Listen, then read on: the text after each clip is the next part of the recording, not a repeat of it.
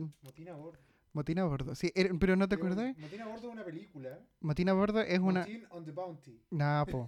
Pone Felipito. po. Con Marlon Brando. No, po. Mira, era, era un, un escenario en donde era como un barco que estaba navegando. Entonces estaban todos disfrazados como tripulantes del barco, del barco pirata. Es un programa de Felipe Camiroaga. Sí. Acá está, pero está por parte. Y ahí... Y, y da- Oye, ya. Yo no puedo soportar esas cosas. ya, Hola, buena, buena. Y eh, en Motín a Bordo está solo un personaje que supuestamente era un weón que lo habían tirado de otro barco y que se subía al, al barco de Felipe Camiroaga. Y era el náufrago. ¿Cachai el náufrago? De ahí sa- que salió el náufrago. No sé quién es el náufrago. El náufrago, un caballero que murió hace poco, po, como de, de, de la banda de Morandé con ¿De qué año compañía. es este programa? Es del 95, si Yo veía tele, tenía cuatro años. Yo veía pues. monito. ¿Por qué Pero- estoy viendo este tipo de programa? ¿A qué hora lo daban? Lo dan súper tarde. ¿Por Era como, era como a las 10. como a las 10. ¿Qué pasa en Temuco? No hay más tele. No, no sé. Es que yo veía mucha tele, veía demasiada tele. Mi, mi papá me, me autorizaba. No, a mí me mandaban a acostar a las 9 de la noche. Pero los viernes y Y sábados nu- y a igual. las 9 de 10 tenía que estar durmiendo. Y le- Sí, los viernes, con mayor razón. No, yo, yo Por no. eso yo el sábado a las 5 de la mañana estaba despierto molestando. No, sí, mis papás han hecho hartas cosas malas conmigo.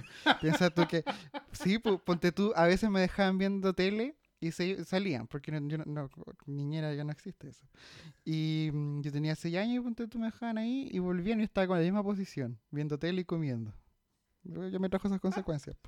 Y me- por eso es como que. Ese. Sí, sí. No, pero Matina Bordo por lo menos era un poco mejor que el Chapuzón, que también era mirado por, animado por Felipe Camiroaga. El Chapuzón lo daban en la tarde, así que eso no hay.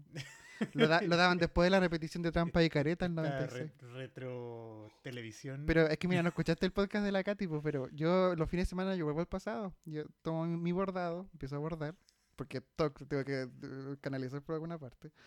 Y mm, veo el tiempo de Soros, si se la puede ganar, que están todos los capítulos. Todos, todos están en los capítulos de si se la puede ganar. Y caché cuando yo era chico decía, ay, ¿te imaginas que en algún momento se puedan ver los capítulos cuando uno quiera si se la puede ganar? Y como que se cumplió.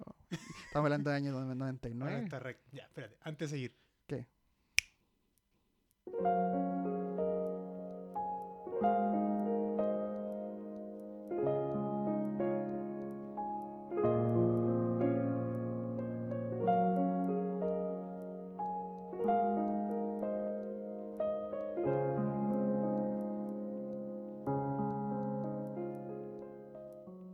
Hola a todos.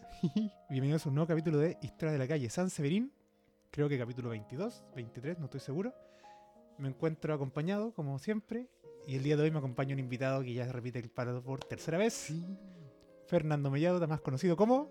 Totoro, ¿cómo están todos? Cuyena, un gusto saludarte a ti. Qué bueno que llegaste, Totoro. ¿Sabes? Sí, estoy feliz porque esta semana vi a, las- a dos personas que tienen los mejores incisivos centrales de la vida. Katy Becker y tú. de verdad, me los robaría. Nos estás diciendo básicamente paletones. No, me encantan los dientes. Me encantan todos los dientes de, de, de los, de los podcasters. Bueno, antes, seguramente escucharon al principio, estábamos hablando de tele porque Totoro es un gran conocedor de la tele. Sí. Tele que no debería haber visto por su edad, pero ahora sí la vio. Pero es que sí, no había, no había controles de, del horario de sueño en mi, en mi familia. Sí, nunca pude regular el sueño, de hecho. Tenemos un tema para el día de hoy, pero me interesa mucho más seguir conversando de la tele. Como tú quieras. O podemos que- ir, ir como haciendo como algunos nexos. po. Me, me gusta. Ponte tú, sí, po, porque eh, por hoy día programamos un eh, hablar siguiendo la línea de Claro. Totoro, como saben, tenemos nuestro especial de Ghibli cuando viene. Totoro. Sí. Así que hoy día vamos a hablar de El viaje de Chihiro. Ajá. Pero, eh, bueno, lo que dure, la verdad. Está entretenido lo de, lo de la tele. Además, la tele también es historia. Sí, por supuesto, es nuestra historia personal. Eh, Sí, Sí, pues, o sea, en ese sentido, yo- si, yo, no- si yo no hubiera visto tele, yo no sería la misma persona. seremos me- mejores personas. No, no, no. Yo creo que no.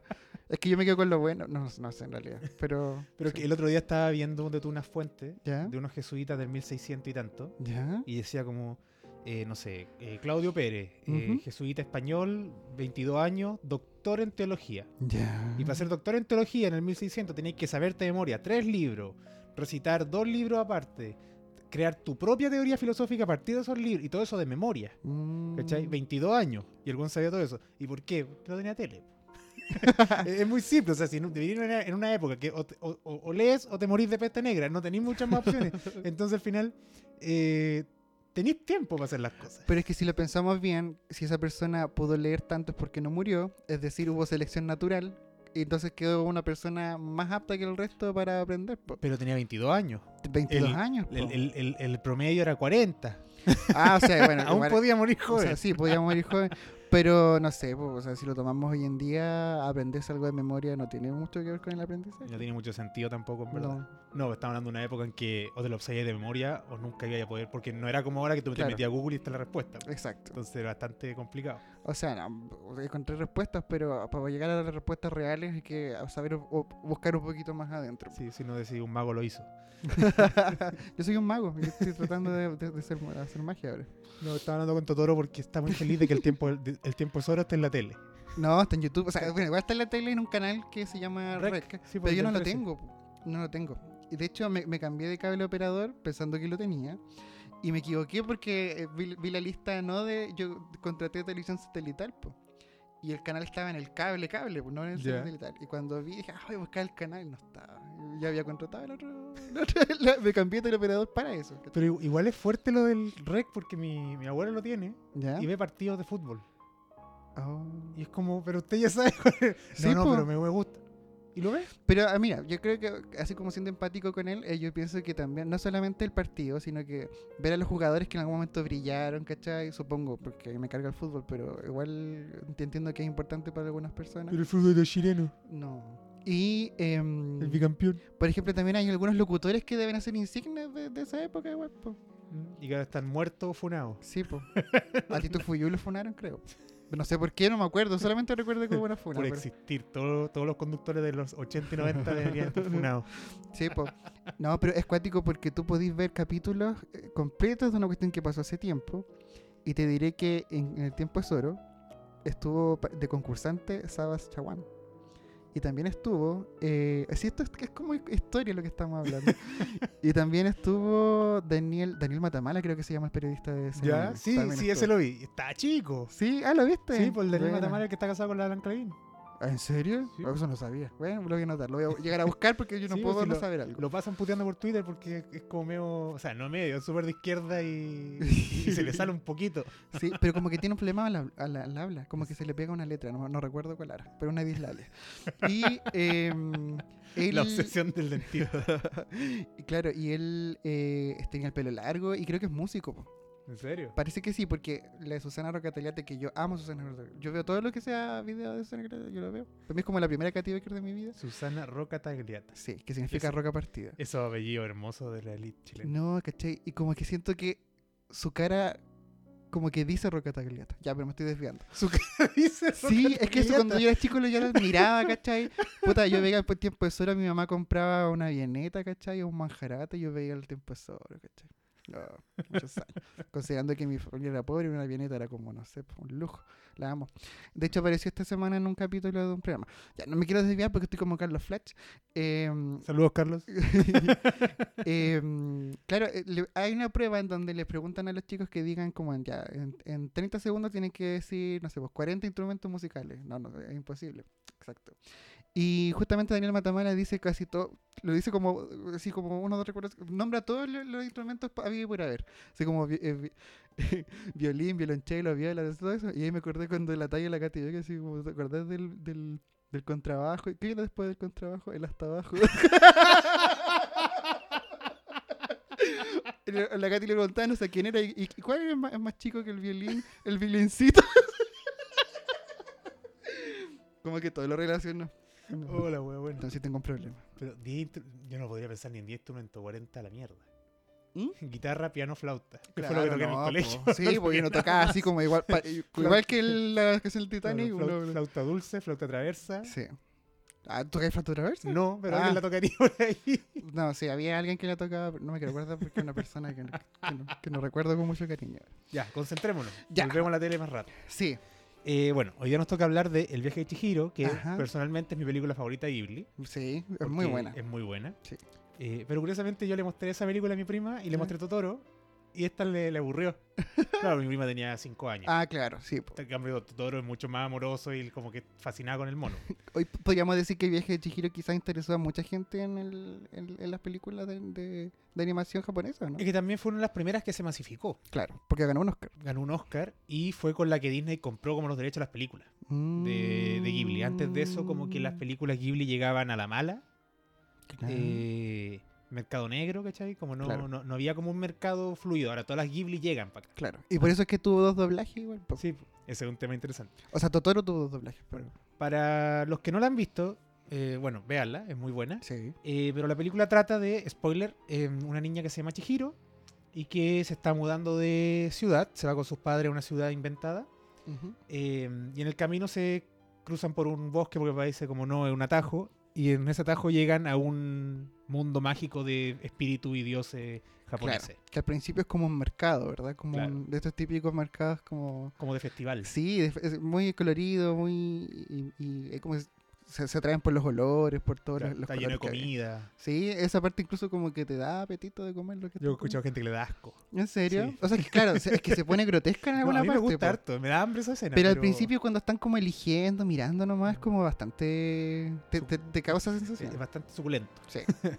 Bueno, debido a eso, los papás, como se comen la comida que no es de ellos, porque Ajá. como lleva los dioses, se convierten en chancho. Claro. Y Chihiro, con tal de salvarlo, se queda trabajando en, el, en una casa de aguas termales que está ahí.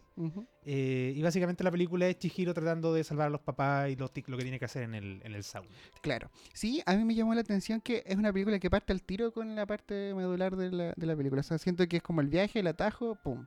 ¿O no? O, o- porque no tiene un No, mayor preludio, No, ¿no? y curiosamente la película dura dos horas. O sea, es súper larga. Sí.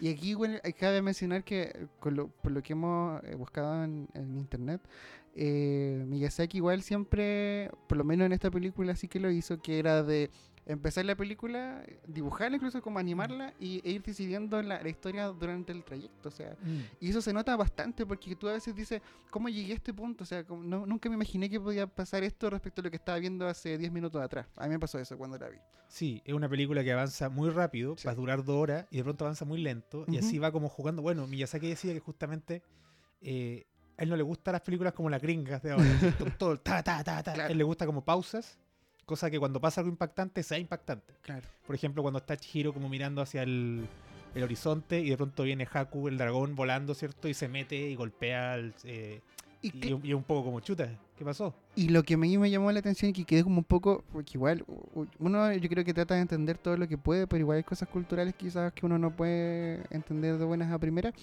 Pero cuando entró, entró como dragón, Sí, po.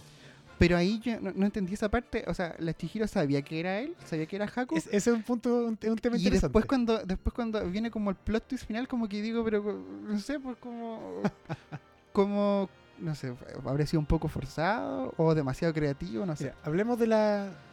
de A los ver, de por sí, Chihiro no, no es una película histórica, o sea, Ya. no- pero sí tiene varias cosas interesantes de analizar desde una perspectiva quizás más eh, académica o analítica. Ujú. Y una de las partes interesantes son el hecho de cómo se tradujo para el mercado gringo y latinoamericano. Eh, como tú decías, cierto, hay dos traducciones, una que es la mexicana para nosotros y otra que es la argentina. Ah, mira, yo estaba confundido, porque según yo era, era solamente la Argentina. No, la mexicana es la más antigua ¿Ya? y se basa en la traducción gringa. Mm. Y la argentina se basa directamente en la traducción japonesa. Claro. ¿Qué pasa? En mi caso, por ejemplo, yo, Chihiro, bueno, la vi el- de chico cuando salió, creo que la dieron como en el HBO y la, la pillé, ¿cachai? Y la vi en español, de hecho. 2001, ¿verdad? Él salió el, el- 2000 el 2001 ganó el Oscar por lo menos. 2003, Ya, creo. A ver, busquemos por mientras Wikipedia. según ya. Em, y la cosa es que yo la vi y todo y después de más viejo me la compro. Pero me compré la versión, eh, me dijeron, no, esta es una nueva que llegó de Argentina. Ya, perfecto. La vi y a la semana siguiente en el cine arte la estaban dando a Luca. y dije, bueno, la tengo, pero filo, vamos a verla, una Luca. po. Partimos con mi polola, la vimos. Oh, muchos años. Muchos años, ¿no? Lleva ya hace como tres o cuatro años. Eh, resulta que Chihiro hablaba cosas en español porque estaba en español Ujú. sin mover la boca. O hablaba cuando no estaba en cámara, o Ah. hablaba en momentos que en la película que yo me había comprado no hablaba. Ya. Y yo, que cachú? ¿Qué onda? ¿Por qué habla ahí? Y resulta que la versión gringa, Ujú. y por tanto la mexicana que se traduce la gringa, eh, agregó diálogos para explicar culturalmente a ciertas cosas Ya. o para rellenar hoyos argumentales que eh, eran hoyos argumentales para los gringos. Claro. Por ejemplo, que Chihiro mirara hacia el horizonte no tenía sentido si no sabía lo que estaba, si no había una explicación. Entonces, como no lo explicaban en japonés, lo explicaban ellos en inglés y lo explicaban ellos en mexicano. Por Mm. eso Chihiro, en un una parte le dice a los papás como que sabe que Haku es un dragón, Ya. ¿cachai? Para que se entienda cuando el bueno aparezca como dragón, que es Haku. Exacto. Sí, pues tienes toda la razón. Porque yo, yo la vi primero en japonés, me la pres- me prestaron el DVD. A todo esto debe estar todavía en mi computador porque nunca lo borré. Y mm, El DVD. Está en el computador. lo pasé, sí, pues. ah, ya, ok. Sí, pues lo copié. Se, había podrido. El... No, pues no el, no Espérate, el, la película es del 2001. el software, no el hardware. Ah. ¿Cómo? La película es del 2001. Sí. El- Ah, me El acordaba. Oscar, no sé. Voy a seguir buscando. El Oscar creo que igual fue el 2001. Mm, es que yo sé- me acuerdo que compitió con Buscando a Nemo. No, compitió con Lilo y Stitch. ¿En serio? Sí. ¿Y no estaban las dos el mismo año? Porque a Lilo no le fue muy bien y creo que por eso potenciaron buscando. Ya, pero. eh, em, tienes razón porque como yo la vi en japonés, 2002. eh, me quedó como. Quedé como pensando. eh, ¿Por qué apareció el dragón? Y creo que no había aparecido antes en la película. No, po. po. El Primera vez que aparece dragón es cuando llega herido. Llega herido y O llega. sea, había aparecido antes, pero no le habían dicho que era Haku. ah, había aparecido razón, con la bruja. Claro. Y entró y llegó herido y justo llegó a la pieza donde estaba Chihiro. Y mm, yo dije, va, quedé como así como... Cuando después supe que, que- dijeron que era el mismo Haku, de verdad que lo encontré, pues, o sea, si era el mismo, ¿por qué no se presentó? Decía yo. ¿Por qué, por qué no le dijo de un principio que tenía esa también esa otra apariencia? Pero eh, si seguimos bien que el estilo de Miyazaki es como así, a lo mejor se le ocurrió en el camino. No, o sea, y, y- y- y- hay cosas como que Chihiro se sorprende de saber que Haku finalmente, Ujú. cuando, transfo- cuando lo salva. Pero ella ya sabía, según la traducción. Entonces, como que te sobreexplican algunas cosas en esa traducción que en la traducción de Ar- Argentina después no pasa. Y ahí es como que es el problema de las traducciones. Y es un Claro. problema que no solamente tiene Chihiro, o, o más que un problema, es como una. mm, Es un aprovechamiento que hacen a veces de ciertas películas y que no solamente está en Chihiro. Por ejemplo, ¿tú has visto la película Ladrón de Bicicleta? No. Es una película italiana como del. del 20 y algo, Ya. 27, como de la posguerra, de la Ya. post Primera Guerra. Y es una película que básicamente trata de un tipo que le roba la bicicleta y si la bicicleta no puede trabajar. Es una película súper depresiva. Mm. Depresiva. Es como la de los zapatos de, de Irán. No la cacho. Te la recomendé una vez. El, no, esta la tuve que ver obligado. Yo no soy mucho cine arte, en verdad. Ya. La tuve que ver obligado por una clase. Yo la vi en un curso que se llama Cine Debate. Veía, veía una película y después teníamos que hacer un debate. Ah, mira, qué buen título. Sí. Curso. Sí, Cine y hablamos. Primero vemos películas y luego hablamos. sí, pues hablábamos de todo, no sé, pues de cómo de reducir la pobreza, no sé, pues, cosas así. Ah, eso- esos cursos como cine y arte, básicamente. Sí. Bueno, son, buenos, son bonitos cursos. Em, la cosa es que esta película, aparte que tuve que hacer un trabajo de ella. Ya. Y buscando como información, me eh, salía mucho la versión española de esta película. Y busqué la versión Mm, española, decía que el final era muy distinto.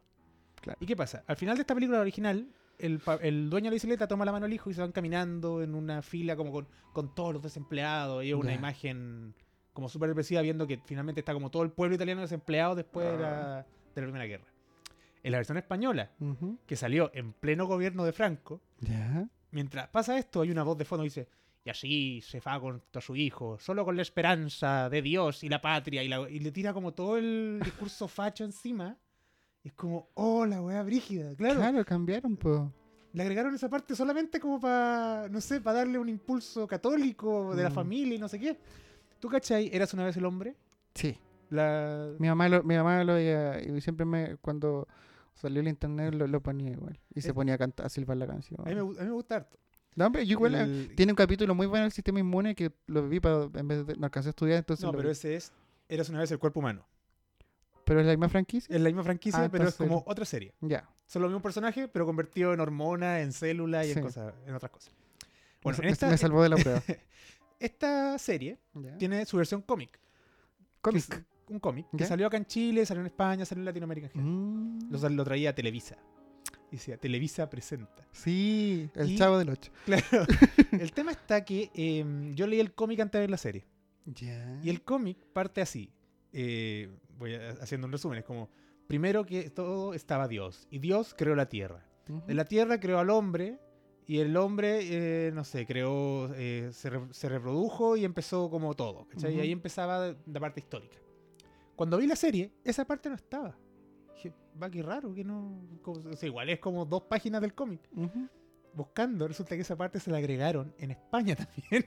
Sí. Y acá América nos llegó con esa cuestión de Dios y la cuestión. Y cuando tú ves la serie, es súper atea. po. O por lo menos Mm. agnóstica, ¿cachai? Como que Dios no participa dentro de la historia. Es que yo creo que esa serie lo que trataba de, de- de- de plantear en realidad era acercar todas las teorías que se estaban manejando hasta esa época, ¿sí o Ujú. no? Eso es lo que buscaba esa Sí, como que Era como entregarte la información objetivamente, en realidad. Era sí. claro, era como una línea del tiempo gigante Claro. animada. Entonces le agregaron una parte, claro, o sea, que igual están cambiando la obra original. Sí, pues, y es un. Si yo encuentro que, mira, a veces hacen cambios, eh, no sé, po, pucha, de nombres de algún personaje, ponte tú. Ujú. Pero igual ya están cambiando el, el, el, el- El enfoque. el enfoque, po. O sea, voy a dar un ejemplo súper imbécil, ¿ah? pero por ejemplo en Sailor Moon, Ya. que en algunas partes lo, lo censuraron. Y dos personajes que son lesbianas, que son La- eh, Michiru y Haruka, Que eran Sailor. sí, eran Sailor, Sailor- Uran- eh, Ne- Neptune y Uranus respectivamente. Que decían Uranus, no decían Uranus, eh, decían Uranus. Y resulta que... es que también es para el público infantil. sí, po. Entonces decían... eh, Sailor Uranus. sí, po. Sería una pésima heroína. Sí, pues decía Sailor Uranus, decían. Y yo pensaba que así se pronunciaba. Entonces, eh, en un país que no recuerdo ahora cuál fue, hicieron que, la, que las dos, en vez de que eran pareja, le hicieron como que eran primas. Eso se llama Chile. Y la cagaron. No, en Chile. En Chile eran primas. No, no, no, no, no. No, no me cambié la cuestión. No, pero el manga Ah. antiguo eran primas. Ya, pero espérate. Yo estoy hablando del anime. Yo, para mí Ah. el manga llegó puta, cuando llegó el computador a mi Era- casa, que fue como el 2010. E- Eran primitas. Ya, pues, pero yo estoy hablando. muy cariñosas. yo estoy hablando del anime y en el anime, claro, eh, no que eran primas. Y justo yo estaba viendo un video de curiosidades con mi hermano y dijo, puta, la cagaron más. Claro, pues, o sea, por tratar de, de- de censurar una cosa, cambiando el- el- el- la trama finalmente, eh, cambias el producto original. Pues. Es como cuando en un país igual hicieron un final alternativo a Candy, como para que fuera un final feliz. ¿Sabías eso? No tenía idea. En Italia creo que era, que hicieron como un, juntaron metraje de capítulos anteriores Ya. en donde, no sé, pues, Terry se bajaba de un- después de un viaje y se reencontraba con, con Candy y lo pusieron eso como el final, pues. Cuando en el final original Candy no, no, no, no queda con Terry, No. ¿cachai? Entonces, Y se convierte en el guatón Salinas. ah, en esa parte me la salté, pero sí. O sea, es como cuando muere Pucci. Era una cuestión pegada y dice, me voy a mi planeta. Exacto, sí. Estamos hablando de los Simpsons, ¿verdad? Ay, sí, qué bueno que me saqué esa referencia. sí. No, pero qué terrible. No, es que me- me quedó la bala pasada porque, claro, eh, eran Lela y eran primas. Pero si eran primas no había problema porque, claro, en Chile estamos acostumbrados a que los primos se casen. Ah, sí, pues. Hay un discurso Ay, macho. puta, me acordé de mi primo. Saludos, primo. Ah. Ya, volvamos entonces A a, a Chihiro. Chi- a Chihiro. No, no, no estamos desviando, Brigio. No, pero es que estaba entrete. pues, y mira, ojo que estamos tomando pura Sprite, Sí. de verdad. No estamos con. bajo Es que sabéis que yo no, yo no grababa podcast hace mucho tiempo, entonces tengo muchas cosas que decir Sí, ¿por qué no grabé hace tanto tiempo? Por lo que porque estaba enfermo. O sea, estoy, estoy, pero mi tratamiento ya ha mejorado. Estamos, estamos esperando y aparte me peleé con casi todos mis amigos, pero ahora ya me reconcilié. Pero una nueva oportunidad para ser más amigos. Por supuesto. No, de hecho tengo más amigos ahora, po. muchos más ahora. Y, y, claro, y me- de hecho varias personas me habían bloqueado del WhatsApp, así que me desbloquearon esta semana. Así que ahora lo recuperé. Hoy había un, una cuestión de Nescafé, ¿Ya? De una propaganda que salió en YouTube, que el tipo eh, quería, quería descubrir si todos sus amigos de Facebook eran sus amigos reales. Y lo iba a, a todas las partes del mundo están estos Ujú. amigos con una taza de Nescafé a tomar café con ellos. Hicieron como 20 videos de eso. ¿En Furor. serio? Yo No los vi, yo los vi, eran súper buenos. Era muy entretenido porque era como se juntaban con amigos, conversaban, oye, cómo nos conocimos, te No. tomaron un café. Ahí tení para reencontrarte con los que te bloquearon. Yo no tomo café. ¿Qué, qué podría ser? Limonada, limonada. Soy fanático de la Claro. limonada. Lleva ahí agüita. Yo creo que eh, en el tema de, de, de- o sea, de, de- de Sailor Moon, eh, mira, yo creo que fuimos, Latinoamérica fue privilegiado. Yo soy fanático del doblaje porque me encanta doblar, Mm. yo lo he dicho. Y eh, eh, el, el doblaje latinoamericano, eh, la Patti Acevedo, que es la voz de la, de la protagonista, eh, de- que es la Lisa, Simpson De también Serena. de Serena, de Usagi, em, ella eh, eh, buscó un traductor japonés-español. po. Por eso es Mm. que de cierta temporada en adelante se llaman como nombre real, pues Michiru, Haruka. En cambio antes, como las primeras temporadas, tienen nombre eh, americanizado. Como Amy en realidad es Amy. ¿Te fijas? Entonces a partir de cierta temporada en adelante vuelve a ser como mucho más fiel al original. Y fuimos de los pocos continentes en donde Sailor Moon pasó sin censura. O sea, aquí en, yo, yo recuerdo haber visto en el Club de los Tigritos eh, las Sailor Starfighter, que eran evidentemente un personajes que eran transgéneros, por ejemplo. Y Ah, también no cacho. eran de la última temporada.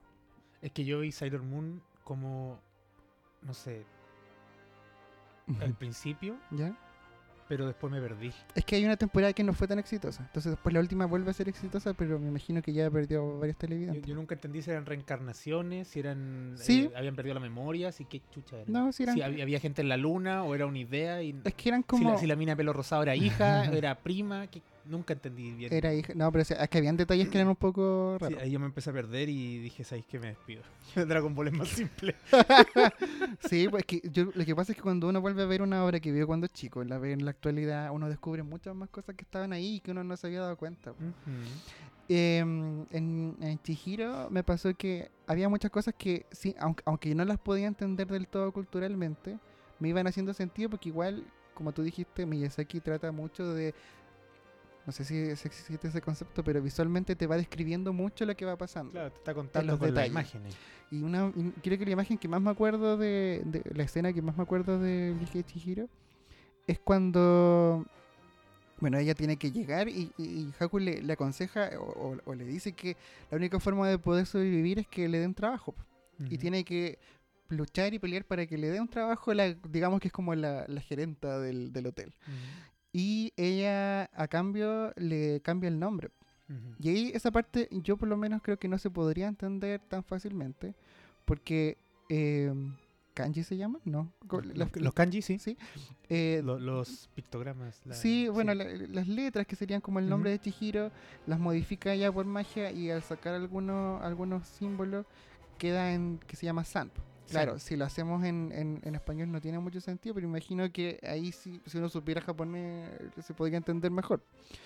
Y después em, Chihiro se junta con, con, con Haku y mm, eh, Haku le da comida, ¿cierto? Le da como, le da- no sé si un pan, pero le da una comida para que se quede como, siga siendo terrenal, eso es lo que, lo que entendí. Es un bollo ¿Mm? de carne. Estos que aparecían en un corto hace Sí, poco. son esos bollos gigantes como de, de, De- de de- cerdo. claro, que son como de masa de arroz con carne dentro, que yo siempre quiero comerme uno para ver qué tal son. Es como una empanadita. Sí, Y, como una guiosa gigante. y en esa escena, eh, eh, Chihiro se pone a llorar comiendo. Y es un llanto tan real, tanto en la parte del audio de que esa Seiyu, yo creo que hizo un súper buen trabajo en esa parte. Porque, no sé si te ha pasado a ti, pero a, veces uno está así como comiendo y llorando al mismo tiempo. Y yo me, me- me sentí totalmente identificado con esa escena, así como de un, de un momento muy triste, no sé. Y que se mezcla comida con agua y... Claro. Y el llanto de, de, de Chihiro es muy triste, es como de verdad haber perdido, no sé, algo, un ser querido, ¿cachai? Y, y si eso fue intencional, lo encuentro que fueron unos genios, todos los que trabajaron en esa parte. Bueno, de hecho, todo esto también, vi- vimos videos antes de así, no son todas ideas nuestras ni, ni que nosotros sepamos tanto de por sí. Em, él quería hacerla como una niña real. O sea, todo el tiempo era cierto que fuera una niña real, de hecho que no quería que fuera muy bonita, ¿Ya? porque justamente no quería hacer un que fuera tan anime ella. Ah, claro. De hecho, eh, yo eh, siempre he notado, ya que hablamos de, de Totoro hace un par de, de Sí. meses, eh, Chihiro se parece mucho a la hermana chica en Totoro, Sí. la cara. Y Haku se parece a la hermana grande. Oh, nunca había Sí, pensado y eso. si tú veis los personajes, cuando son dos personajes en Ghibli, ¿Mm? suele ser que uno es la cara hermana grande de Totoro y otra es la cara hermana chica de Totoro. Son como las dos caras que manejan. Toda la razón. Una cara es más infantil y la otra es una cara más madura. Ponyo, igual pasa lo mismo. Claro, son caras como redondeadas. Esa es como la cara más de niño. Claro. Y la cara más, cuando tiene la pera más filúa, esa es cara de Ah. ya de, de adulto. Y ya todos los adultos son iguales. Sí, po. O sea, en general tienen todos la misma cabeza. Oh, wow, no había hecho esa relación muy buena. Eh, es interesante eso. observación. Ahora, lo que tú decís también no es menor.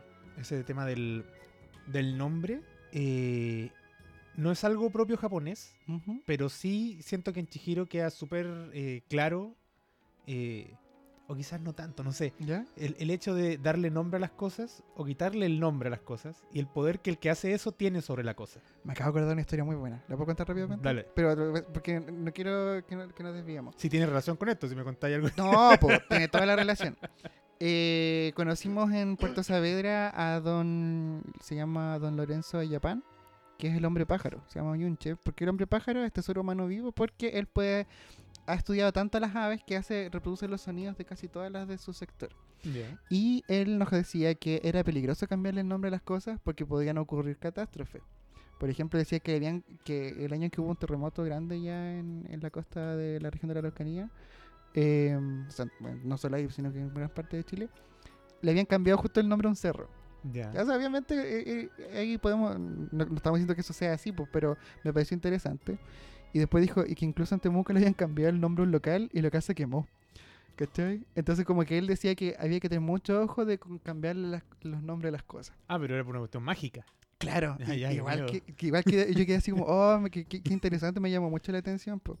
Y otro dato que me acordé es que, claro, el hecho de ponerle nombre a una persona, ponte tú la cultura hebrea, todo, mi referente en realidad es como la Biblia, en realidad, que es como de, de que el nombre, de alguna forma, tenía que ser tan bien escogido que, que representaba a la persona. po. O sea, cuando Noemí se cambia el nombre a Mara es porque estaba tan triste que el nombre Noemí no la representaba porque significaba algo alegre y se lo cambiaba a uno que es Mara que significa algo como amargura, ¿cachai? Claro, pero o sea, la Biblia parte con eso, porque Ujú. prim- Dios, Dios dijo que hágase la luz y la luz se hizo, ¿cachai? Como la palabra antes del...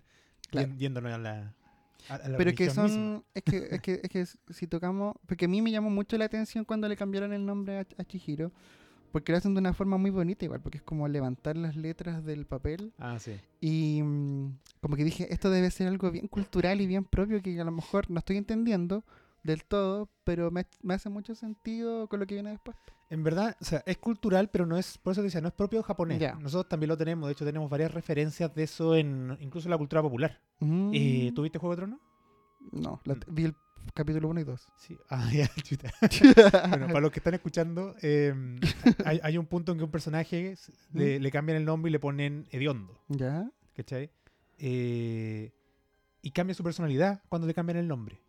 ¿Cachai? Mm. Y de ser un, un príncipe, un descendiente, una familia importante, se convierte en hediondo que un tipo que renguea, ¿cachai? Que, que parte está deforme porque le cortan. el- Ya. Oye, pero y Entonces, el, el nombre tiene una importancia im- fundamental sobre, en, en- en- la cultura en general, porque eh, nosotros nombramos cosas. Sí. Y para nosotros, nombrar algo no solamente es como esto es una mesa, sino Ujú. que eso implica una representación cultural X. Por ejemplo, si yo te digo iglesia, no solamente una palabra, Claro. Y no solamente un edificio, tú lo vas a asociar con cierto nivel de, con cierta cultura, con qué sé yo, cierta política, Ujú. eh, puede eh, con abuso, también puede ser como con algo bueno, ¿cachai? Claro. Como hay ciertas representaciones que uno tiene con una palabra. O sea, por ejemplo, para mí la palabra iglesia es un grupo de personas. Porque en realidad a mí de chico me enseñaron que, que la- el edificio en realidad se llama templo. ¿cachai? Por ejemplo, Mm, igual claro. depende de, de Ento- cada. Entonces, una serie de, de relaciones que uno hace. Ujú, Por eso, por ejemplo, eh, no sé, la, mm, los mapuches, los catalanes,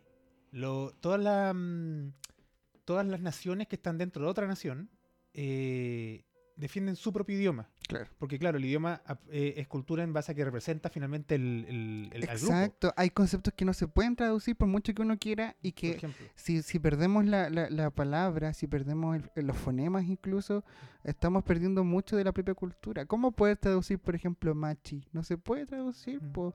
no lo puedo eh, No bruja. no lo puedo homologar Sí. ni con hechicera, ni con curandera, ni con chamán, porque es algo muy propio y muy único, que no Mm. se repite tal cual en otras culturas. Es como, por ejemplo, había un, un jesuita que tenía que traducir pecado al mapudungun. Y era como, ¿cómo, ¿cómo traduzco pecado? No, es un concepto que no existe. Dijo, el pecado se traduce como dolor de guata.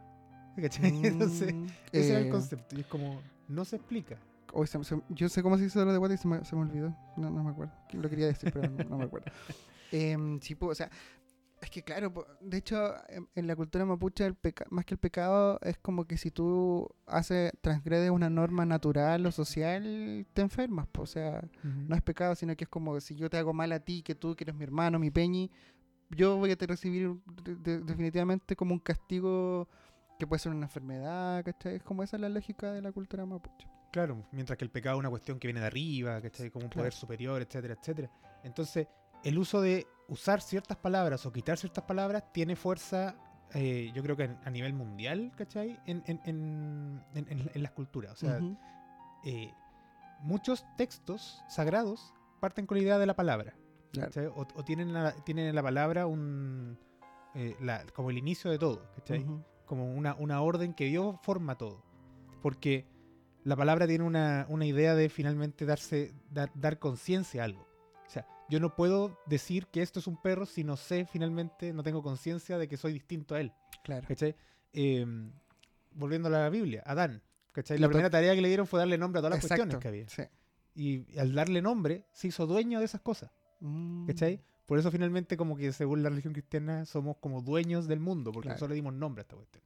Entonces, Mm, interesante. Eh, eso es propio humano y es propio de la cultura. Oye, entonces cuando, igual, tomando eso, si nos vamos más a la profunda, cuando a un niño o niña le hacen bullying y le ponen un sobrenombre, claro que el niño cambia su, su forma, bueno, entre otras cosas que le hacen también, pero claro que cambia su, su forma de, verse a sí mismo.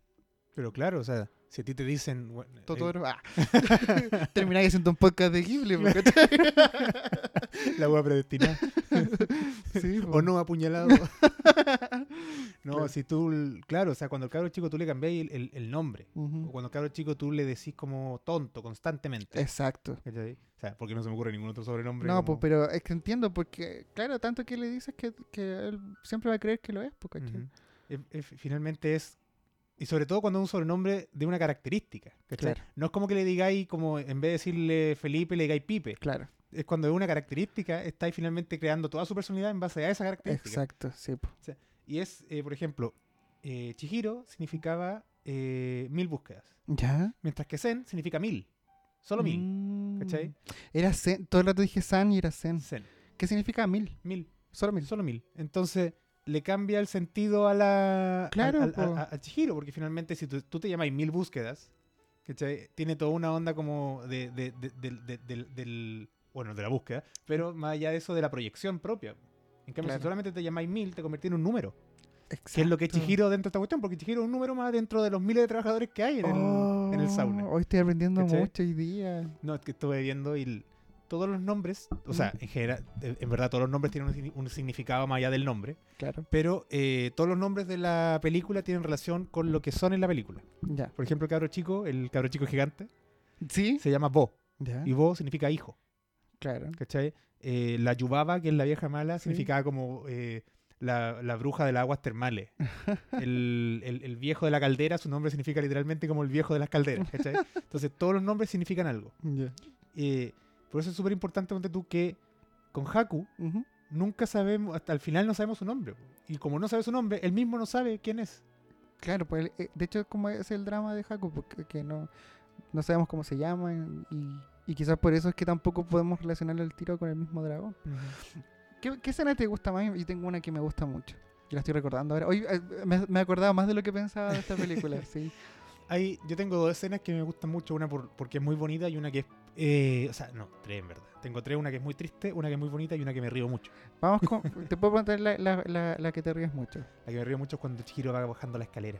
Ah, Y va bajando la escalera, levanta las manos y la cara se le va para atrás y se saca la cresta contra un muro. Sí, no, y, y es una escena también tan bien animada. Sí. que es como que las velocidades, porque eh, como que hace una aceleración, frena, como que hace una cuestión que ella como que no quería, quería bajar lento, pero por ir tan lento se tropieza y tiene que seguir caminando rápido. Es muy buena esa parte. No como- podía parar de reírme mientras pasaba. O sea, sí, o sea, Y viejo, o sea, me reí, ¿cachai? El- cuando me la compré hace dos, tres años.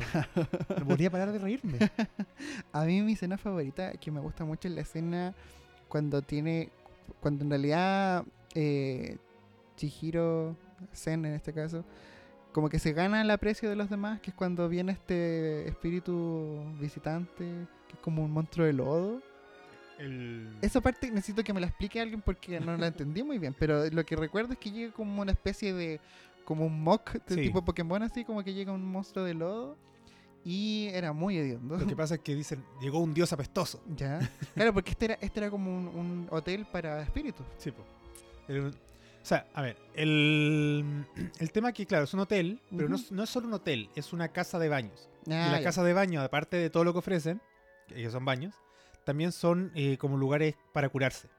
Se supone que las aguas son aguas termales, curativas, con minerales, Ah, etcétera, ya. etcétera. Además, y este es un dato que les doy que a mí me lo tuvieron que contar porque yo no me había dado cuenta. ¿Ya? Cuando Chihiro va a la oficina de la vieja, Ujú. para en un piso y lo atraviesa un piso que tiene todas las puertas cerradas y se ven sombras. ¿Ya? Ese piso tiene prostitutas.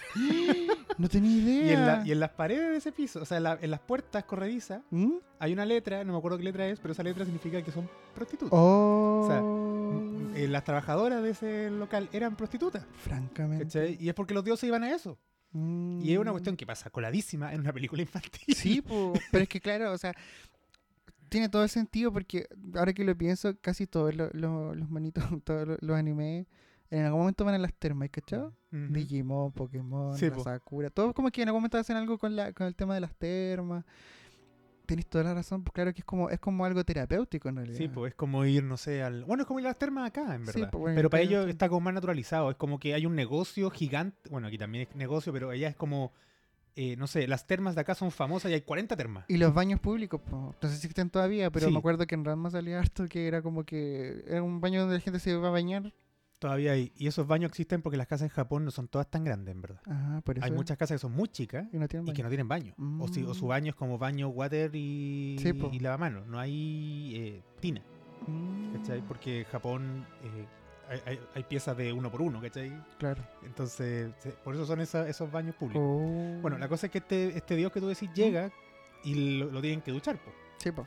Eh, y ahí lo que pasa es que Chihiro se pone a lavarlo, se cae dentro, ¿cierto? Y pilla como una cuerda, Ujú. la empieza a tirar, la empieza a tirar, la empieza a tirar. Que a todo esto que nadie quería atender el... Que por eso la mandaron ahí a los Ah, leones. Que es la. Perkin.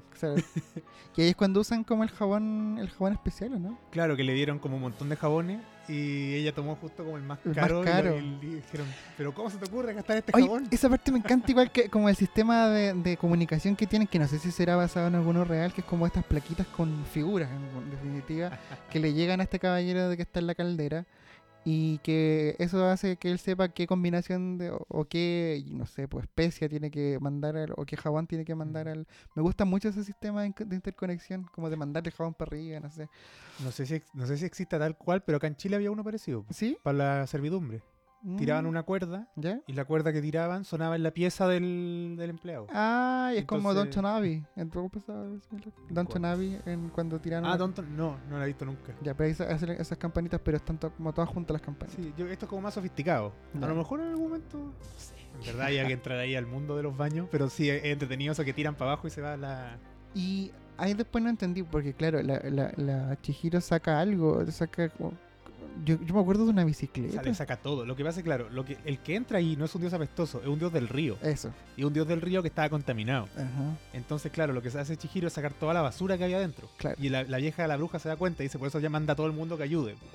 y la bicicleta que saca, decía mm, eh, este video que estoy revisando, que eh, es una historia real de Miyazaki. Mm. Que dice que limpiaron un río y había tanta basura que había hasta una bicicleta adentro. Entonces, claro, es como para mostrarte finalmente la mugre, ¿cachai? Que le echamos un río. Claro. Por eso el, el dios al final le da como un regalo y se va... Y ahí me sorprende como que me dio miedo porque como que el- ya el dios limpio tenía una cara así como muy... Me, me dio miedo. eso. de un anciano súper feo. Pero y- es que ahí te digo, po, hay como que uno queda descolocado porque estáis viendo que ya, que era un, un dios del río, que tenía un, una cara de X manera, pero hace cinco minutos era un Pokémon, ¿cachai? era como un... Hace cinco minutos... Ese, ay, me, me miedo, ¿no? es muy viejo, es muy feo. Sí, pues. cinco minutos antes era un mono feo, fétido, que no sé, es pues, como que da la sensación de que mientras lo estaban dibujando se le ocurrió, no sé. Quizás no, pero es, es lo que me, me llamó la No, atención. no, lo que pasa es que es como, claro, como si esto es como un mog. Claro. Porque es mugre, es Sí, mugre avanzando. Exacto. Y cuando le sacan toda la mugre, vuelve como su forma... Es que lo- los japoneses tienen... Tú a lo mejor lo viste, ¿Mm? ¿tuviste Avatar? ¿Sí? Los japoneses tienen una cuestión con los espíritus que es cuando está cuando, cuando son espíritus buenos, ponte tú, pero se contaminan por X motivo, Mm. eh, se, se- se se cambian de forma. No sé si esto es una cuestión Mm. religiosa o de cultura popular, pero es como hay harto anime en que lo hacen. Y en Avatar, por ejemplo, pasa en un capítulo en que el Avatar eh, libera una ciudad de un espíritu que era un panda al final. Sí, Y, y es porque el panda estaba enojado claro. y se había convertido. Aquí algo parecido, como estaba contaminado, cambió su forma. Lo que pasa es que lo limpiaron y quedó como su forma original.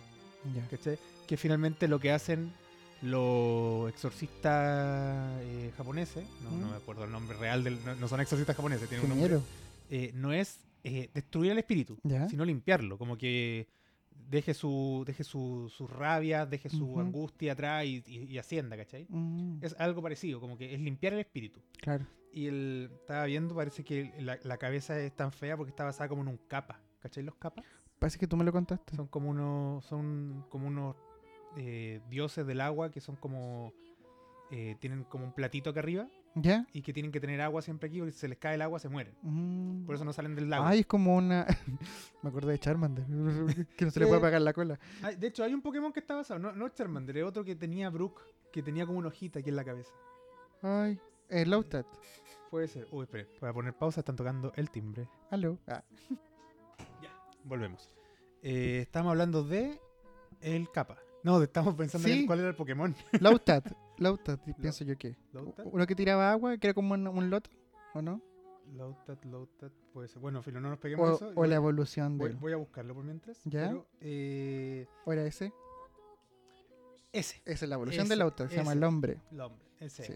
La idea de que tenía que siempre tener agua en la cabeza era por los capas. Ah. Por la, la influencia eh, mística. Bueno, el Ninetales, po. Ninetale, el, el de Ninetales. siete colas.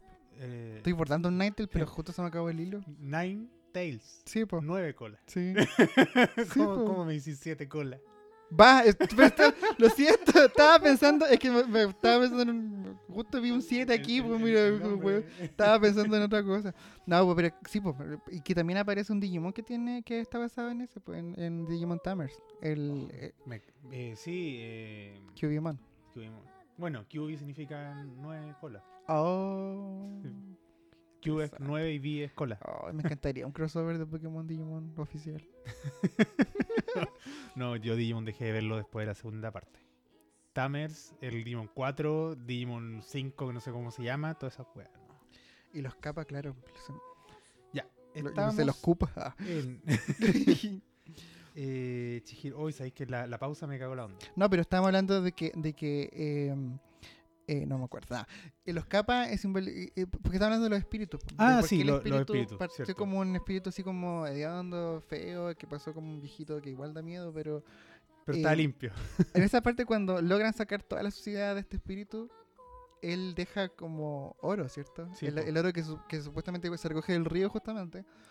Y ahí como que, la- bueno, gracias a eso la Chihiro se gana el aprecio de todo, en De todo, Incluso de la... ¿Cómo se llama la Yubaba? Yubaba? Yubaba. Sí. Sí, o no, el...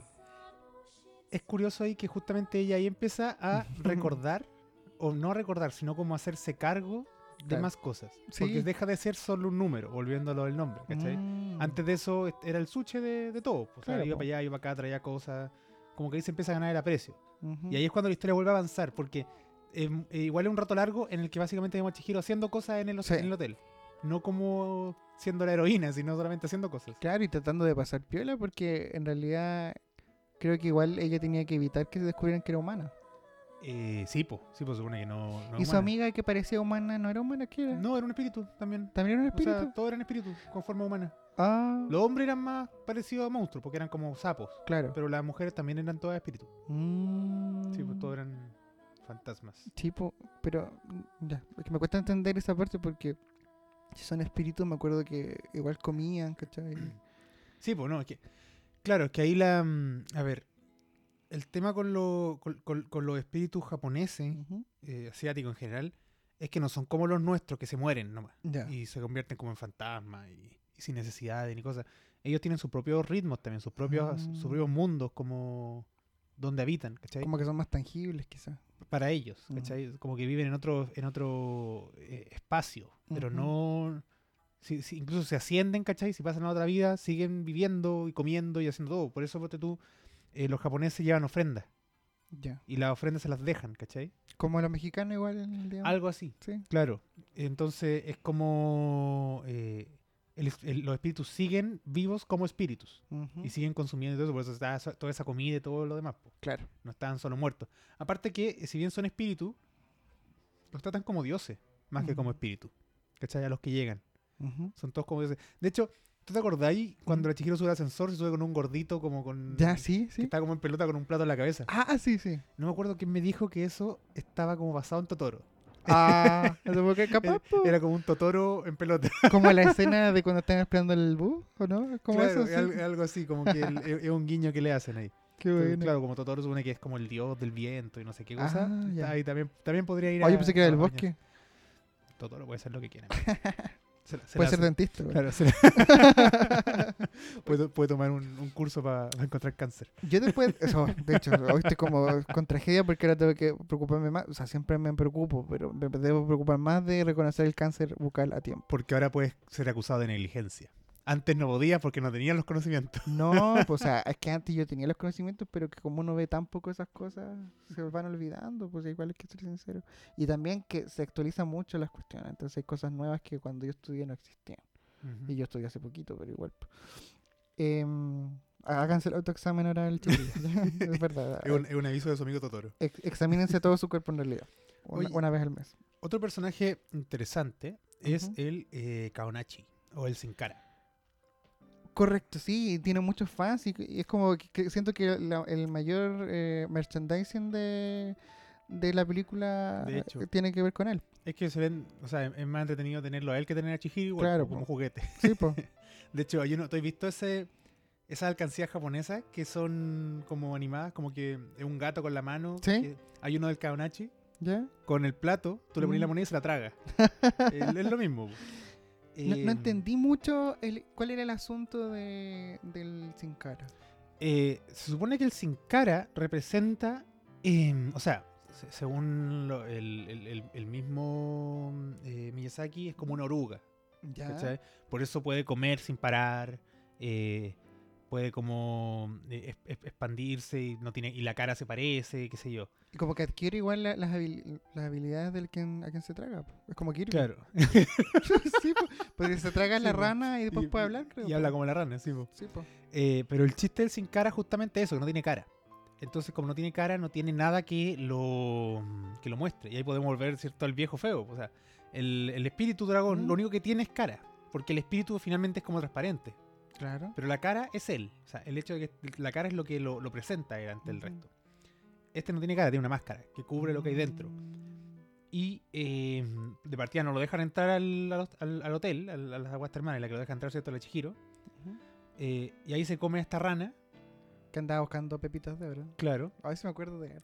Y se lo come porque son todos ambiciosos. Pues. Todos los ambiciosos lo empieza a comer este tipo. Y él empieza a crecer. Y lo que pasa es que él está, supone que representa como el vacío. ¿Cachai? Es, un, es un ser vacío que quiere llenarse. po, y no tiene nada que lo llene. Por eso come sin parar.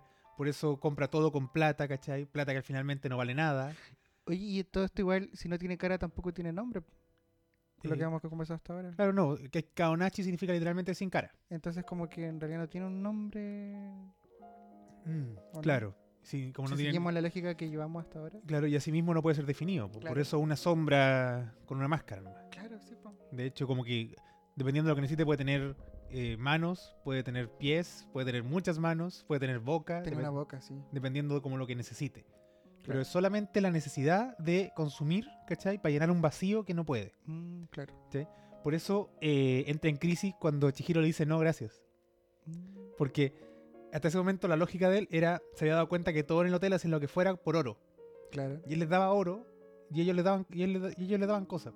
Y cuando Chihiro no quiere oro, él le caga la psiqui, pues no sabe qué hacer. Claro. Entonces ahí se, se- como que entra en crisis esto del vacío. Y esa es una crítica clara, o sea, es una crítica súper evidente al consumismo. Claro. ¿cachai? Sí. Sobre todo, que, bueno, lo vimos en Totoro, ¿cachai? Esta- esta idea de que Miyazaki siempre tiene mm, eh, como este tema con la naturaleza, Sí. ¿cachai? Con, porque todos los espíritus que están ahí son espíritus de la naturaleza, son dioses finalmente. Sí. Em, versus como la, la tecnología, la modernidad, y ahí es cuando chocan. que, que es justamente con el, el Kaonachi, que es como la representación de los deseos humanos, podríamos decir, de consumirlo todo, comprarlo todo, tenerlo todo, pero finalmente todo es por llenar un espacio que no puedo llenar. No explica mucho cómo llega él, ¿cierto? Con- ¿Dónde sale? ¿Dónde viene? No, no se piensa mucho con eso. Como que aparece nomás. Solo llega, Sí. llega así como llegan todos los otros. Lo que pasa Claro. es que a él no lo dejan entrar.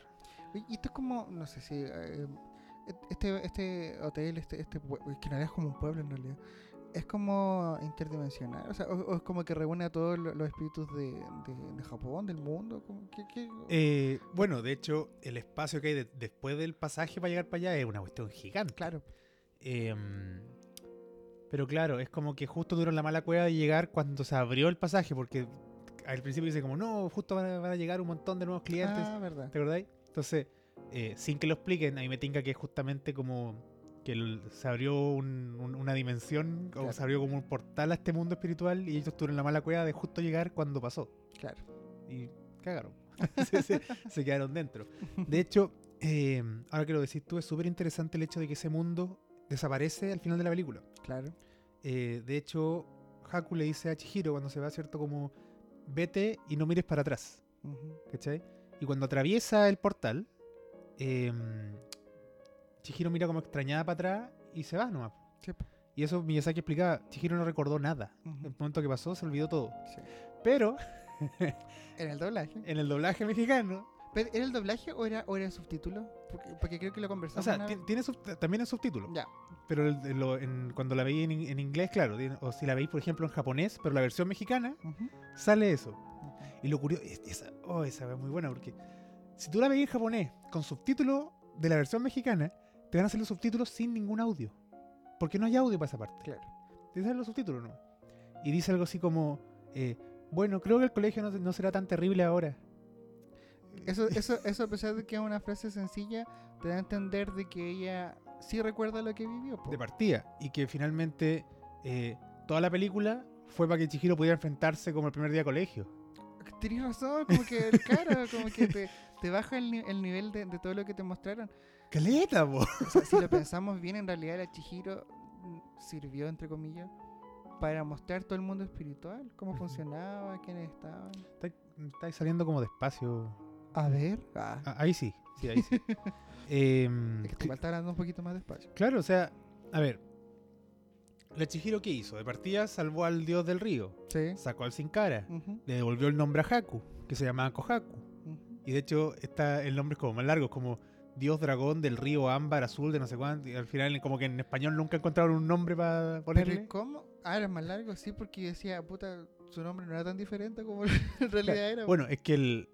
eh, como que se- el- su nombre era Kohaku, Ya. pero era como río Kohaku. Ya. Pero el nombre real era justamente Dios del río azul, Ah, ya, ámbar, no sé cuánto. Claro. Pero como no, no, no supieron traducir todo eso en una sola palabra, le pusieron que su nombre era Kohaku. Ah, Lo que pasa es que, como decías tú, los kanji tienen distintos sonidos Sí. y distintos significados. O sea, no sé, un kanji, ¿cachai? Significa eh, libro. Ujú, Pero si tú, perdón, no libro, eh, árbol. Ya. Si tú le pones una raya abajo, significa eh, raíz o nacer. Ya. Y si tú ponías eso al lado del kanji de sol, significa sol naciente. Pero eso Mm. también significa Japón. ¿Cachai? Por eso Japón es el país del sol, del sol naciente. Oh, Eh, y si tú a eso le agregáis otra, otro kanji que significa como cinco lenguas, eso significa japonés como idioma. Y si tú- y así, ¿cachai? Y aparte puede significar otras cosas dependiendo de dónde tú pongáis el kanji. Claro. Entonces, eh, claro, Kohaku y Haku, eh, como bueno, es, la- es lo mismo, pero no, po, porque Claro. el Ko puede significar muchas cosas. Puede agregarle una importancia capital al, al nombre, Claro que sí. ¿cachai? Eh, entonces, no, no es menor. Eh, bueno, liber- liberó Kohaku, salvo eso. Como que liberó a la guagua también. Sí, ¿Cachai? hablemos un poco de la guagua. Ya, hablemos, hablemos de la guagua. ¿Qué me acuerdo yo? del- No me acuerdo cómo el Chihiro llegó hasta esa. Parece que se estaba arrancando de algo. Es cuando salva mm, a Haku, ¿Ya? llega la vieja y ella se, ella se esconde. Y claro, y aparece la guaguita que tiene una voz muy tierna, que es como una, una sello muy divertida. Una guagua. Primero no entiendo por qué la vieja tenía una guagua. ¿También era un espíritu? Bueno, la vieja sí- haría sus cosas, la vieja. po. No, pero ni, si- ni siquiera se parecía. Oye, también a todo esto, la vieja tenía como una mascota que era como una especie de urraca una- o un cuervo, no, era como un, un- un buitre. ¿Ya? Que, Que, era igual a ella. que tenía una, la cara como ella, pero aparte, y eso igual como que me dejó un poco descolocado. aparte, ella misma también se ponía una manta y podía volar también. po. Mm, Era como la calchona. Entonces yo, ay, no sé. Entonces yo decía como, em, no sé, como que, ¿para qué servía entonces la otra buitre que yo pensaba que era como ella misma, en- como haciendo como vigil- autovigilancia, pero en Y- realidad, Y ella misma en modo bebé. claro, pero después, sí, po. Era como la preevolución. Claro. Pero al final de- ella también podía volar y, y hacía como lo mismo que, la, que el otro mono. Esa era Sí. la, la urraca, no ella.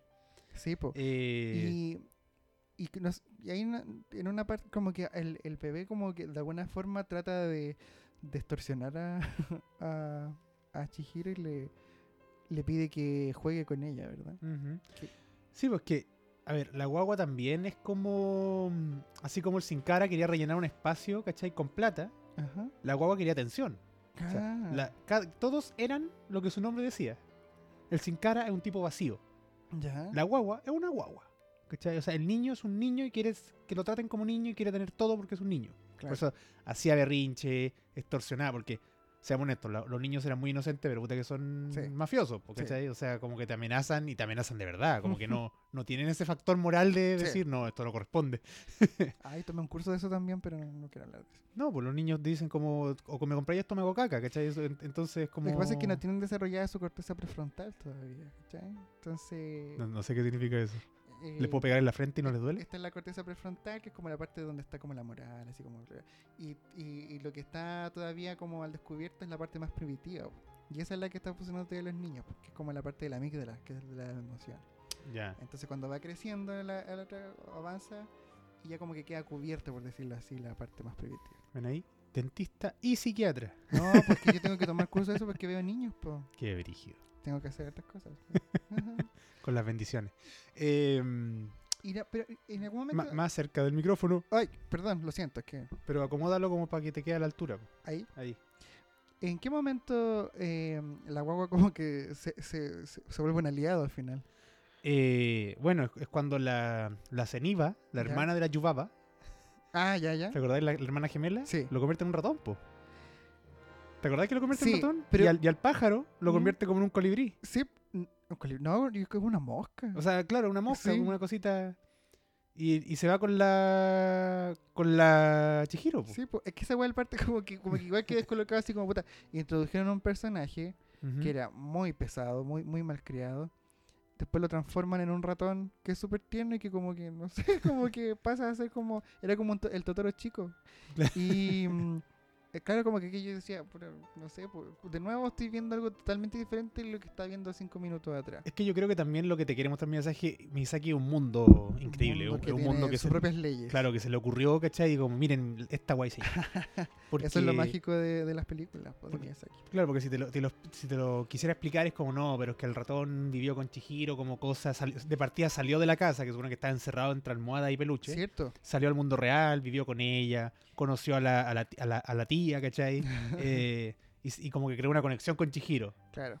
De Pero, hecho, de eh, hecho la- es como el punto débil de, de Yubaba, porque la guagua. Sí, O sea, de cuando se pierde la guagua es cuando, eh, cuando ella cambia un poco su, su personalidad que habíamos visto hasta ese momento. Ah, y la guagua la co- convierte a las tres cabezas que dan vueltas en la guagua. ¿Te acordás que hay tres cabezas que están Ah, saltando? sí. Las convierte en la guagua.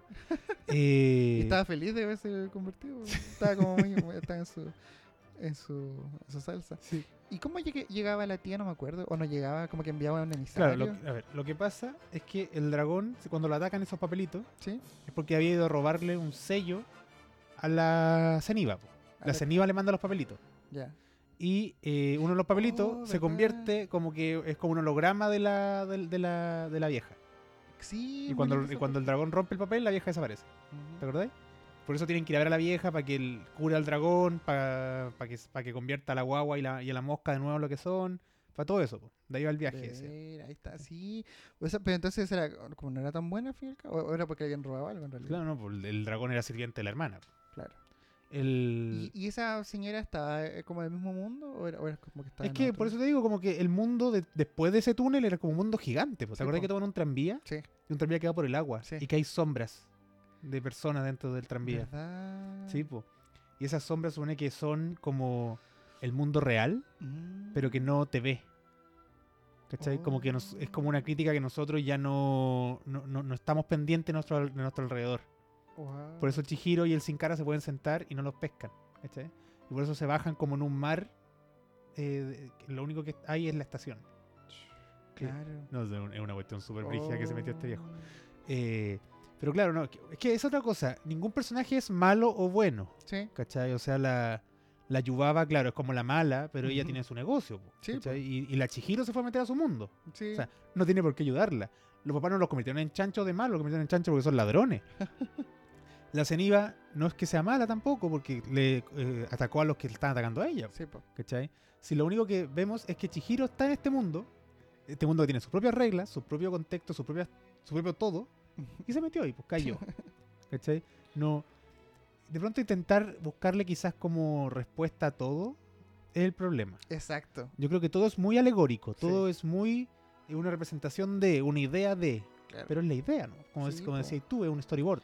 Porque aquí nosotros en la, en, no sé si Occidente, pero estamos más acostumbrados como a que, eh, por ejemplo, todas las series de Netflix tienen como un patrón que tú tienes que armar, como un rompecabezas, te dan las piezas, tú ármalo, junta lo que viste en el capítulo 1 con lo que viste en el capítulo 10 y te va a dar el resultado de lo que pasa en el 15. Como que tiene que estar todo conectado para decir, oh, es una buena serie. Pero en realidad estas películas que estamos comentando ahora no siguen ese esquema. pues, no- te- o sea, por eso es que causan quizás como el, esa, ese atrapamiento, como que te dejan pensando, porque no te dan la respuesta y que a lo mejor ni siquiera te están planteando las preguntas. Como que tienes que verlo nomás. Es como, bueno, es que lo.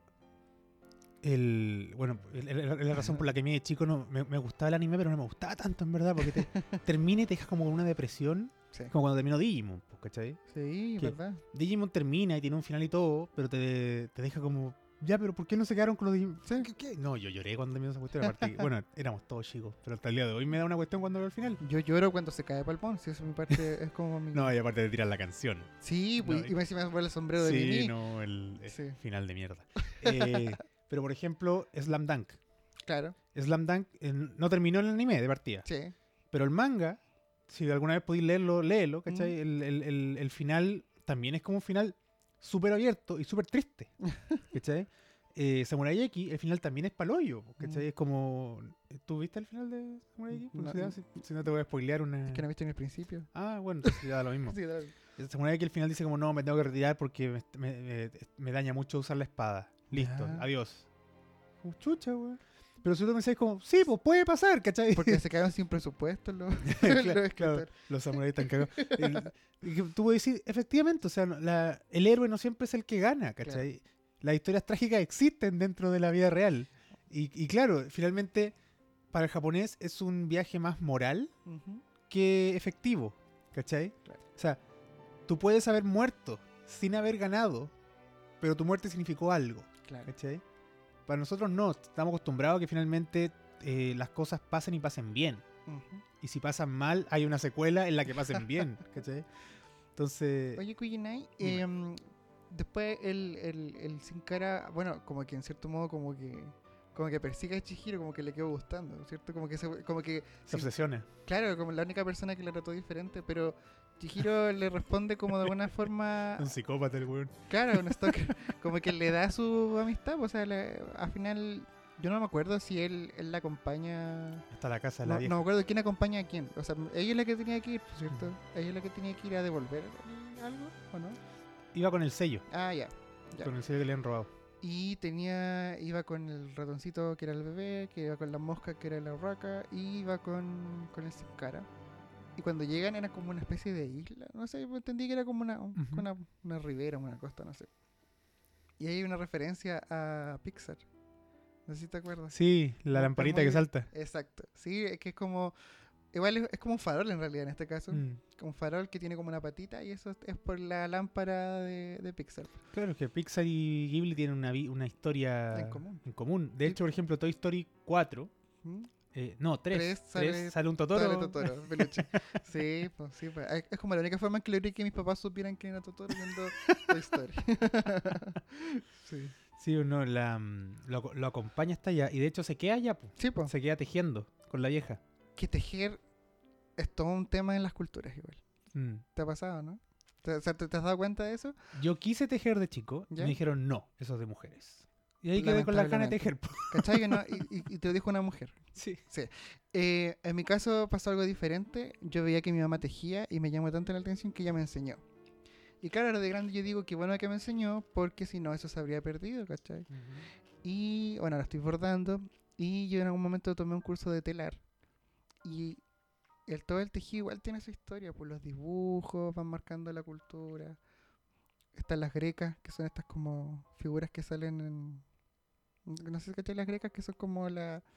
pucha, es como una especie de figura súper típica, Google. está la greca mapuche, está la, la, la greca que es como la, la- de la misma Grecia, que es como- son figuras que son como típicas de cada cultura. Y eh, la textilería, todos estos símbolos, los materiales, con que tú tiñes la tela, es algo que es un conocimiento ancestral. Entonces a mí me hizo mucho sentido que ella, que era como sabia, ¿verdad? Eh, exacto. Ah, son como diseños en, ¿Cómo? la- en las telas. Como que el típico trarilonco, que es la cinta que usan algunos hombres mapuches, tienen Claro. una figura, esa, esa es una greca. Y mm, claro, eh, la, la- se me olvida el nombre, ¿cómo se llama? La- ella, Ceniva, ocupa, justamente tiene como una especie de rueca, ¿cierto? Y es como, tiene mucha lógica desde mi punto de vista que una persona sabia esté tejiendo. Es como tejer la vida en realidad. Bueno, y por ejemplo, esa otra. eh, esa no era una oruga, era un gusano de seda. El, el sin Ah, cara. Y dice, por eso es la relación que al final se, termina- se quede como tejiendo. Wow. Pero tú tenías mucha razón en mucho lo que dijiste. O sea, Mm. tejer no es solamente el hecho de tejer, ¿cachai? Claro. Es qué materiales usas, qué Ujú. colores usas, Sí. ¿cachai? ¿Quién usa qué ropa? Exacto. Todo eso son datos culturales súper importantes. O sea, quién usa seda, quién no, quién se viste con lino, quién no. ¿Quién usa rojo, quién usa azul? Porque el azul es un color súper caro. ¿Quién usa púrpura? O sea, el púrpura como palabra es una palabra que tomó el, eh, el, el nivel de decir que algo es caro, ¿cachai? Porque Mm. justamente la púrpura es cara, por eso los obispos se visten con púrpura, Wow. eh, porque era caro hacerlo. Y todo eso son eh, temas históricos y culturales de la tela. Correcto. Asimismo, por ejemplo, nosotros tenemos eh, una relación súper como cercana como mundo occidental con las telas. Partiendo de Penélope que tejió 20 años su tela mientras Odiseo ¿Verdad? llegaba, ¿cachai? La, el- ¿Cómo se llama el personaje de La Casa de los Espíritus? La que te bordaba. Nunca leí La Casa de los Eh, Espíritus. Se llama, no sé si me estoy acordando ahora. La que tenía el pelo verde, bueno, ella, la, la que es como la, la abuela de, de la que escribe el libro. O la tía abuela, no sé, no me acuerdo cómo se llama. La mamá, de, la, la hermana de Clara. Eh, ella era que en vez de poner atención a la misa, ella estaba pensando en qué criatura fantástica iba a abordar en la tarde, en su, porque se había propuesto hacer el mantel o la sábana más grande que se había visto en el pueblo, ¿cachai? Era una Rosa, creo que se llama. Rosa, que Vamos tenía el pelo verde. Si sí, se- Rosa. Si se sabe el nombre, Rosa. No, estoy, estoy casi seguro que es Rosa. Ahí también el tejido. Y después la, la, la, la, mm, la sobrina de, de, de Rosa, que, es, que viene a ser la hija de Clara, hace lo mismo pero con Greda. Entonces empieza como a hacer un monito de Greda y después empieza a hacer criaturas fantásticas en Greda y se vuelve exp- experta en, en, en, en Greda. Y después la, la otra que, que viene a ser la siguiente generación, que ya es como ya la, la autobiografía de Isabel Allende, que es Alba, ella es la pintura. Que su mamá le regala un muro, dice, este muro es para que tú pintes lo que quieras. Y empieza a pintar cosas sencillas que después empieza a hacer criaturas eh, mágicas. Entonces, igual me llama la atención que también partió sobre, sobre el tejido.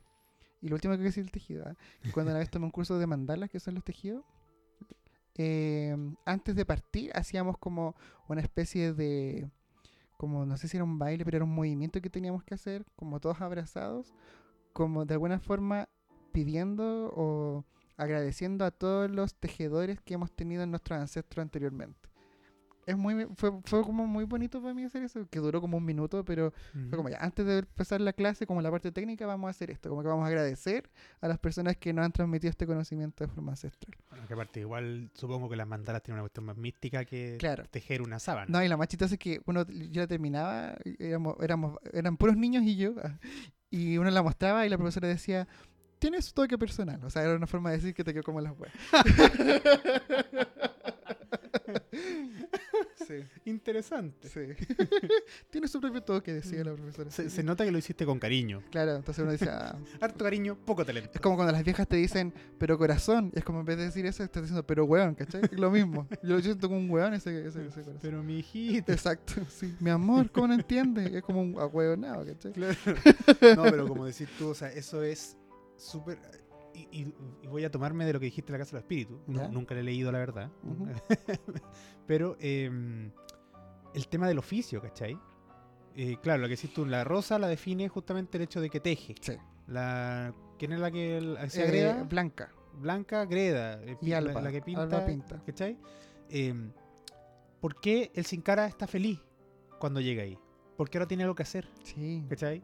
Ya no es que le den cosas, ya no es eh, que compre cosas. Ahora tiene un oficio, tiene algo que le apasiona, ¿cachai? Tiene, es otra cosa lo que lo alimenta. Claro. Y eso es eh, como muy japo. Pu- Y por eso deben haber personas que su apellido es una profesión, pues. Yo creo que por eso, ¿no? Bueno, de hecho. Zapatero, contador, Herrera. Herrera. Sí, pues todos esos nombres vienen justamente de... Bueno, algunos vienen, por ejemplo, que eran judíos, que cuando se convirtieron a cristianos cambiaron su nombre, Ah. su apellido judío por lo que hacían. Pero lo cambiaron porque existía ya una persona que tenía ese apellido antes, pues, ¿no? Por ejemplo, los, los Toledo son judíos Saludos a... y vivían en ¿Quién es Toledo de los podcasts? Daniel Toledo. Ah. Ah, no. Los, los, los Toledo provienen justamente de los que vivían en Toledo y se cambiaron, se cambiaron el nombre cuando los Ah. querían echar. Eh, claro, o sea, también recordemos que antes los apellidos eran el nombre del papá. ¿Cachai? Por ejemplo, Ramírez era hijo de Ramiro. eh, Fernández, González. yo me sorprendí que Gutiérrez ¿Mm? es hijo de Gutiérrez. Oh, Había un nombre que era Gutiérrez sin Z. Mira qué Y, y lo he encontrado, como que todavía existe. Debe ser como, la, como Gutenberg, como una, una misma variación. Puede ser. Pero en la misma... Oye, creo que nuestros auditores están pero fascinados anotando todo lo que estamos diciendo. Sí, vamos a hacer pruebas.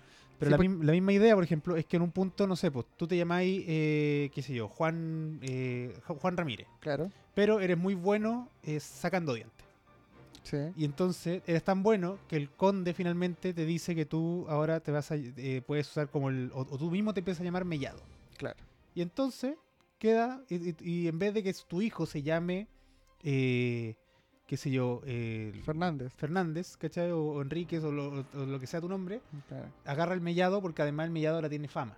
¿Cachai? Que, que me, me acabas de golpear en mi, en mi alma, en mi corazón, porque tú dices que por ser buen dentista me voy a mellado cuando mellado significa falto de uno o más dientes. Ah, bueno, Búsquelo en la radio. a lo mejor tenía un, un, un ancestro muy feo. Que le faltaban varios dientes, Se seguro. la cresta no tenía ni un diente. güey. Exacto. Pero menos mal es mellado, no es chimuelo. Claro. Pero en España se usa harto el mellado, entonces me dijeron a mí que me va a costar ejercer ahí. Es como que un, un, un oculista se llamara el doctor Tuerto, una cosa así. ¿Cachai o no? Pero el, el, el cuánto se llama el doctor Matasano. claro. Eh, El, el típico chiste. Ya. em, el sin cara, el sin cara ya. ¿Le ponen nombre al final a Sin Cara? No, no. siempre se llamó sin cara. Oh. De hecho, técnicamente no se llama. Nunca le dicen el nombre. No, no se ¿cachai? llama. No, no tiene, no- no- ni siquiera intentan decirle un nombre. No se llama. Y el, el chiste justamente es el hecho de que eh, crea este oficio, crea lo, que, lo que es para lo que es bueno, y ahí se queda, po, y ahí se queda feliz. Sí. Y esa cuestión dentro de que es muy bonito y todo, es bastante depresiva para los japos. O sea, cuando tú lo ves desde acá, porque eh, hay una cuestión en Japón que es Ujú. como, ¿para qué eres bueno? Y ese es tu lugar. Ocúpalo en la sociedad y sé feliz en eso Mm, la felicidad en Japón no es como para nosotros como logros personales, ¿cachai? Como eh, o, se- o ser famoso, o Claro. ser rico, Comer. o tener éxito académico. ¿cachai? Es, Grabar por podcast. grabar podcast, es eh, cumplir con tu labor, Claro. ser útil para la sociedad. Es, la felicidad tiene que ser encontrada ahí. De hecho, por eso, por ejemplo, en los manga o en los anime, el héroe va en contra de eso, Sí, po. ¿cachai? O sea, el héroe es alguien que va en contra de las expectativas. Por eso es interesante, por eso es un héroe, porque si hiciera lo mismo que el resto, al final, ¿cuál es el chiste verlo? Toda la razón. Eh, no sé, po, en Slam Dunk, por ejemplo, ya que lo mencionamos. Eh, Hanamichi no tiene por dónde ser buen basquetbolista. O sea, es alto y todo, pero no le interesa. Es un delincuente, ¿cachai? O sea, quiere practicarlo para impresionar a alguien. en realidad. De hecho, y al final se da vuelta y se da cuenta que lo que a él realmente le apasiona es el básquetbol por, bas- Claro. por ser el básquetbol. Eh, no sé, la, no, no, no sé si en Sailor Moon pasa algo parecido. ¿cachai? Mm, El- En Sailor Moon lo que pasa es que eh, todas las amigas de, de Sailor Moon antes de conocerla eran como media- niñas medio infelices, como miradas como niñas raras.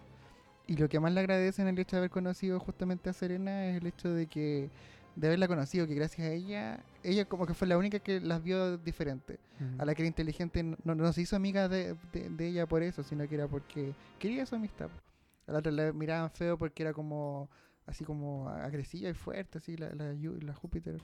Y la otra, no sé, pues era como la, la sacerdotisa, entonces claro, era mirada rara por los demás. Pues, entonces eso es lo que cambia un poquito. Y están todas definidas de antes. po, Sí, en- entonces cuando se escapan de eso, es como... Exacto. Es la misma vuelta, o sea, todo lo, busca todos los de anime, todos están predefinidos y la historia es quitarse esa definición y ser otra cosa. Exactamente. Eh, sí. Entonces, eh, el- e- e- es súper interesante ver cómo los personajes de la cultura popular, por ejemplo, o de la literatura, cuando son héroes, eh, suelen ser lo contrario a lo que la sociedad quiere. Claro. ¿Cachai? Entonces así sí podemos juzgar que justamente en Japón lo correcto es que tú sigas a la mayoría.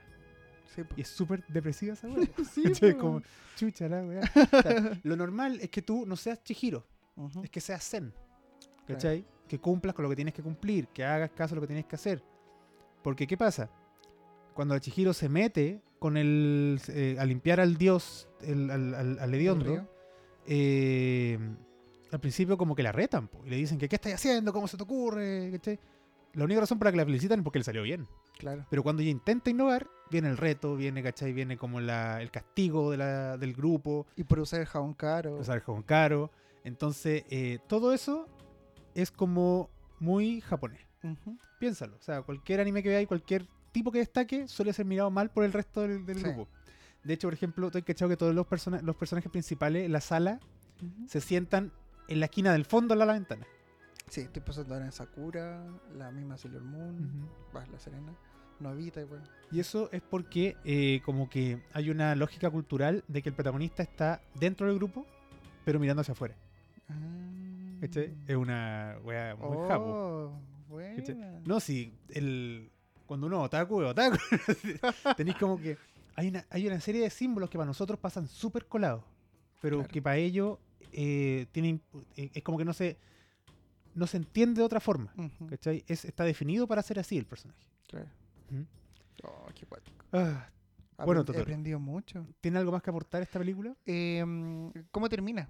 ¿Cómo lo termina? de, lo- el tema de, lo, de, de cuando como que le hacen un- un- una especie de prueba a Chihiro como, para, de- como para liberarla o liberar a sus padres en realidad. Y justamente creo que ayer leí una como un, una- un- que bueno la, la cosa es que le preguntan a Chihiro que quién de todos los chanchos que están ahí como en un corral son sus padres. Y ella responde que en realidad sus padres no están en ese corral. Y había una teoría que decía, no sé, que probablemente Chihiro lo supo porque o sea, como que como que había algo en, en- en- en lo- en- en los chanchos que le había hecho saber quién era, pero que no, que era en realidad porque ella lo que respondió era por todo lo que había vivido en el, en el mundo. O sea, era como una teoría bien Ujú. rara que tampoco le alcanza a entender. Pero igual cuando, cuando vi, la, igual fue como un plot twist súper raro. po, Y el hecho de que todos se alegraran y la felicitaran, incluso Ujú. hasta la misma ayudaba en cierto modo, me pareció súper raro. po- No entendí bien eh, por qué le hicieron la prueba en realidad. A ver, el- la película completa, o sea, aparte de ser una alegoría y todo lo que dijimos, es eh, lo que se conoce como como episodios de la vida. así como, eh, eh, ¿Cómo se llama? Path of, Path of Life. Es como Ah, un- una, una- Lo importante es cómo Chihiro madura. Claro. Porque al principio de la película, y eso no lo mencionamos importante, ¿Mm? cuando ella se cambia de ciudad, está súper enojada y súper triste porque está dejando a sus amigos atrás. po. Sí, po.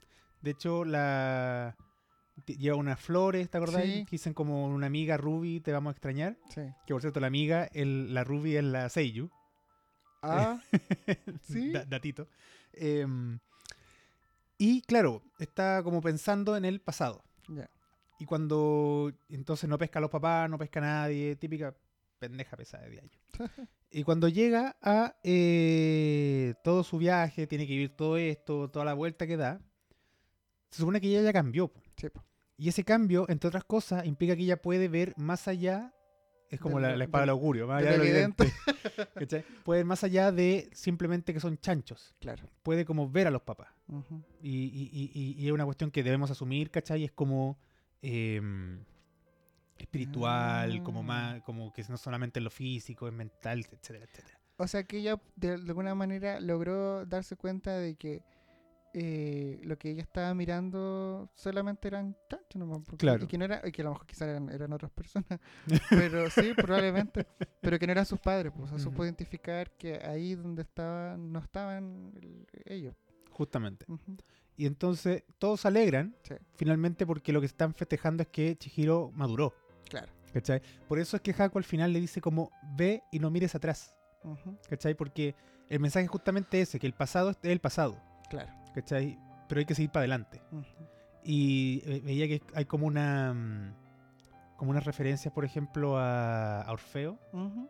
¿Cachai? A la historia El de los instrumentos musicales. Ujú. Que bueno, la, la señora Orfeo, que no me acuerdo el nombre ahora, se muere Orfea. Ah, y Orfeo la va a rescatar al, al infierno, pues, al, al Hades. Y supone que Orfeo es tan buen músico que es como que duerme a, a Cerbero, eh, puede Mm. pasar por los muertos sin que lo toquen, etcétera, etcétera. ¿Cerbero el perro de tres cabezas? Claro. Ah, Y Hades, Hades le dice como, llévatela, o sea, llévatela si querís, pero no, no, no puedes mirarla hasta que llegues a la tierra, ujú. ¿cachai? Y Orfeo se va todo el camino con ella y cuando están saliendo le da miedo que no, no esté atrás de él y mira para atrás. Y al mirar para atrás ella desaparece y se vuelve al infierno, No. ¿cachai?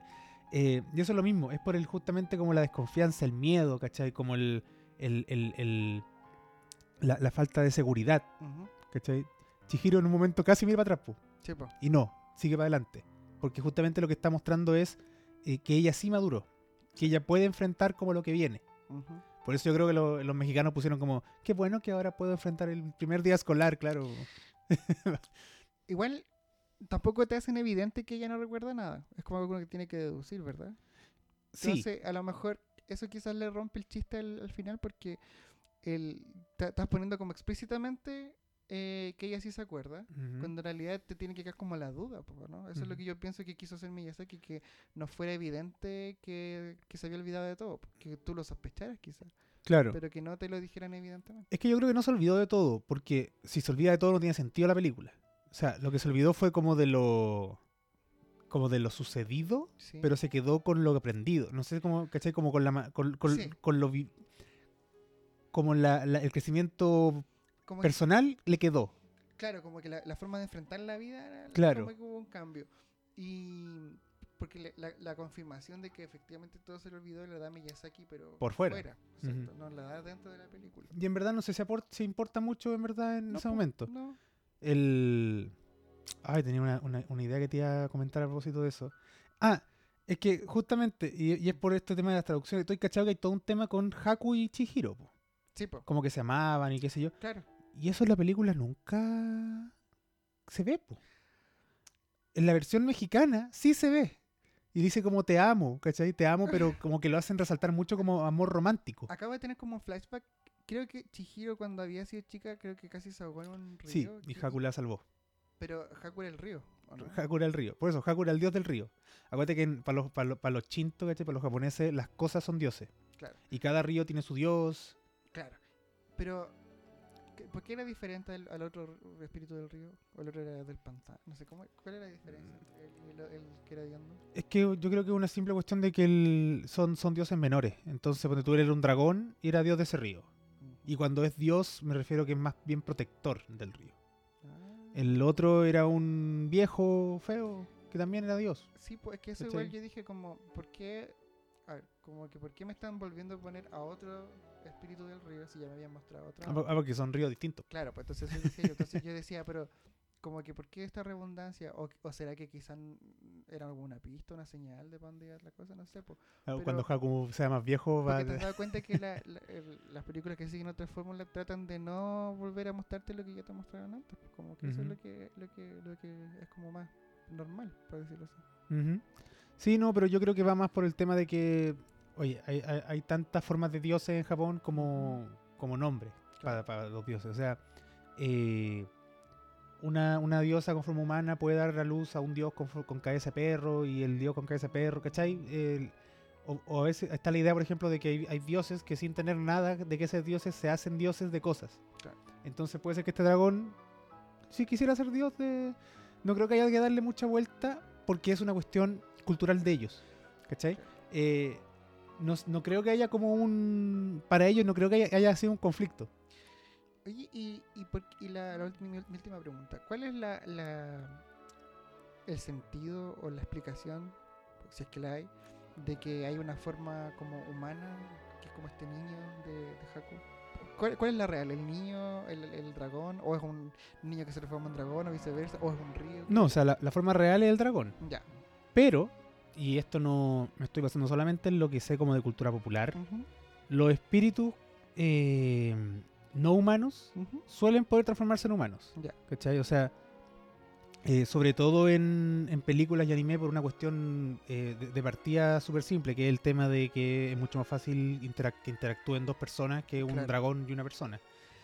Pero aparte porque también, eh, no todos, pero por ejemplo los japoneses tienen al tanuki. ¿Cachai al tanuki? El ¿Dónde tanuki, el, el tanuki es la, la cola que se ponía Mario para volar. Es como un mapache perro. No. Ah, pero no es, con, no es como que se transforma en estatua. Ah, no, pues es otro. Sí. Parecido. Es el tanuki El, como el- el, el ta- mapache. el tanuki, el típico mapache tiene un gorro. Sí. Como que hay estatua de tanuki. Y a los tanuki, entre otras cosas, se transforman en humanos. Mm. ¿Cachai? Igual que los zorros. Los zorros japoneses también se transforman en humanos. En Arale salía una. Sí. Sí. Y el en Inuyasha, po, Ah, sí, un chipo, se transforma en, en humano. Y creo que igual hay un, un Pokémon nuevo que es como un zorro y que igual adopta otra forma. Claro, el, el chiste justamente es que se transforman en humanos porque son eh, juguetones. Entonces te hacen bromas, te engañan, ¿cachai? Mm. Eh, entonces yo creo que esa misma idea la, la adaptaron como para los, para, para los espíritus en general. Claro. Porque es una cuestión de es mucho más simple eh, Ah. jugar así. ¿Cachai? O a lo mejor igual les convenía tener como esta dualidad, como para no matar el, el chiste, no sé, pues de que eh, justamente cuando Chihiro se encuentra por primera vez con este dragón y después nos dicen que es el mismo Ujú. Haku, es como igual como parte de, de, de lo que te van... Claro, Mostrando. es un plot twist igual in- interesante si no viste la versión mexicana, Claro. que, te, que te lo mata bastante rápido. Entonces me alegro mucho de haber visto la japonesa entonces primero. Sub- los subtítulos no sé cuál habrán sido, pero siento que no recuerdo esa parte como que, que yo hubiera dicho algo al final. Entonces viste la Argentina. yo creo que Qué bueno. No, o sea, según yo vi como una japonesa subtitulada nomás po, Claro. por alguien que sabía lo que se estaba hablando. Sí. No, lo que te. an- antes que se me vaya la idea, porque hoy llevamos una hora y media. Bien. No, pero bien, creo que ha sido el más Sí, corto de po. nuestro. No sé. sí, ya. No, pero lo que te decía es que eh, hay un hay un choque cultural ahí entre que la heroína tenga, el- la, la heroína se quede con alguien o el héroe se quede con alguien claro. versus Japón. Sí. Porque como te decía, o sea, Chihiro le dice a Haku que lo ama, efectivamente, pero lo ama como amor al río, ¿cachai? Eh, que es la como- rescató. claro, te amo como ama a su padre, ¿cachai? Es como, ese es el amor que, que- que expresa la película. No es un amor romántico, o sea, no son pareja, no pueden ser pareja, no van a ser pareja. Claro. Al final de la película queda súper claro que no van a ser pareja. Ajá. Entonces, eh, como que en cambio la versión gringa y por, en- por tanto la mexicana se, Se van para otro lado, como que se aman, en verdad. Claro, se ponen como el amor romántico. Sí, pues es como, weón, Chihiro tiene 10 años, Haku tiene cuánto, ¿2000, 3000 años? Entonces, no, wey. Hay unos videos muy buenos en YouTube que son de un canal que se llama Rayo Confuso que analiza muchos animes clásicos, Candy, Remy, etcétera. Y justamente eh, varios se tratan de la orfandad, del niño huérfano, o la niña huérfana en el caso de Candy. Y mm, nunca se habla de los papás porque uno esperaría, ah, es huérfana, al final se va a encontrar con su papá. No pasa eso. Quizás aquí en Occidente sí, po. de eso, eso sería como lo principal que tenía que en algún momento tiene que aparecer como el papá, la mamá de, de alguien. Pero aquí no, no se trataba de eso, era como otras cosas, las vivencias que tenía, incluso la, la, la dejan abandonada, la adoptan unas monjas, entonces como que no tiene... De una niña pasando por distintas familias y los papás en realidad no tienen por qué estar, ¿cachai? Es que además esos animes de ochenteros están basados en unas novelas italianas Sí, que son más tristes que la cresta. Sí, y tienen su... Y tienen más encima, claro, la, la cosecha japonesa. Sí, que, que le da todo la onda. ah, ya, Totoro. Entonces, Datos para la causa. tienen que ver eh, El tiempo es oro. Eh, si se la puede ganar. mo- motín a bordo. Motín a bordo, maravilloso. eh, el chapuzón. ah, y están todas las teleseries viejas de, de TVN. Yo estoy viendo la trampa y caretas. Donde aparece un robot, el robot Felipito. Cuando se te aburren de Netflix tienen todo eso. Por supuesto. Ah, y yo hace poco, o sea, no es nueva, pero descubrí Onda Media, ¿la cachai? Onda media. Onda Media. Ondamedia.cl. no, Es un Netflix chileno ¿en serio? que tiene películas, series, eh, documentales, cortos, eh, series animadas chilenas. Bueno, voy a ver Villa Y Dulce. gratis. Entonces está muy bueno. Así que recomendado para, para que vean cosas Esta chicas. era la película de Pulentos, podríamos comentarlo. Que, está auspiciada por Johnson porque aparece en el mismo, la misma animación. No, es muy mal esa película. Aparte que lo hicieron en dibujo animado. En 2D, sí, pues, cuando fue todo 3D. toda la serie en 3D y esto es muy estúpido. Hasta el concierto era en 3D, pues. ¿Cuál concierto? Mi primo fue al concierto de los Pulentos y Ah. me dijo que era en 3D, con los personajes adelante cantando. Una wea hermosa. Oh.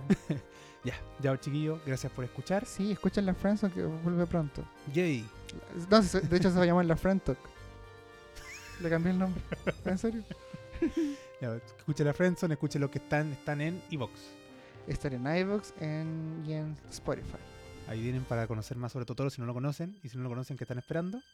Escuchen los capítulos anteriores. Ah, ¿y cuál va a ser la siguiente película que vamos a hablar? Dejámoslo definido al Eh, tiro. Hay una que. eh, Mira, estoy entre Ponyo, que me gusta mucho, pero tengo ganas de ver, que no la he visto, El Castillo Andante. Ya, Castillo Andante entonces. Sí, y Ponyo más, más adelante. Oye. Cuyinay, muchas gracias por invitarme de nuevo. No, lo pasé súper bien. por venir desde Temuco hasta acá. No, vine, de, bueno, de otra parte. No, sí, sí, ya. Ah, Ahora voy para Temuco. Chuch. Sí, para que todos mis admiradores ahí me esperen. Pero ahora vengo del norte. Vengo del norte, ahora voy a ir para el sur. Un hombre, un, hombre de mundo. Sí, soy, soy, yo soy, Está escapando la hora, de la ola de calor. yo soy maquisa, soy hijo de la Rosa de los Vientos. Ya, Totoro, muchas gracias por venir a hablar Gracias de a ti, estas Winnie. tonteras conmigo.